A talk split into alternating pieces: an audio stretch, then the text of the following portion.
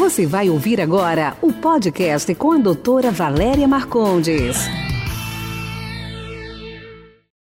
Dormir com os cabelos molhados faz mal para o cabelo?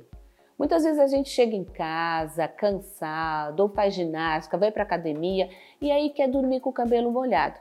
Isso é ruim? Prejudica o cabelo? Prejudica sim. Porque o fio, quando ele está úmido, ele fica mais pesado, ele fica mais frágil. E o atrito contra o travesseiro, contra a fronha, pode quebrar os cabelos. Além disso, o couro cabeludo úmido, molhado, favorece a proliferação de bactérias.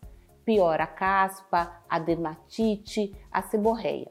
O que você pode fazer de vez em quando é passar um livinho e fazer uma trança, uma trança bem molinha com o cabelo e dormir com ele trançado para impedir com que ele quebre. Mas o ideal é secar com uma toalha e depois com o secador no mais ou menos morno.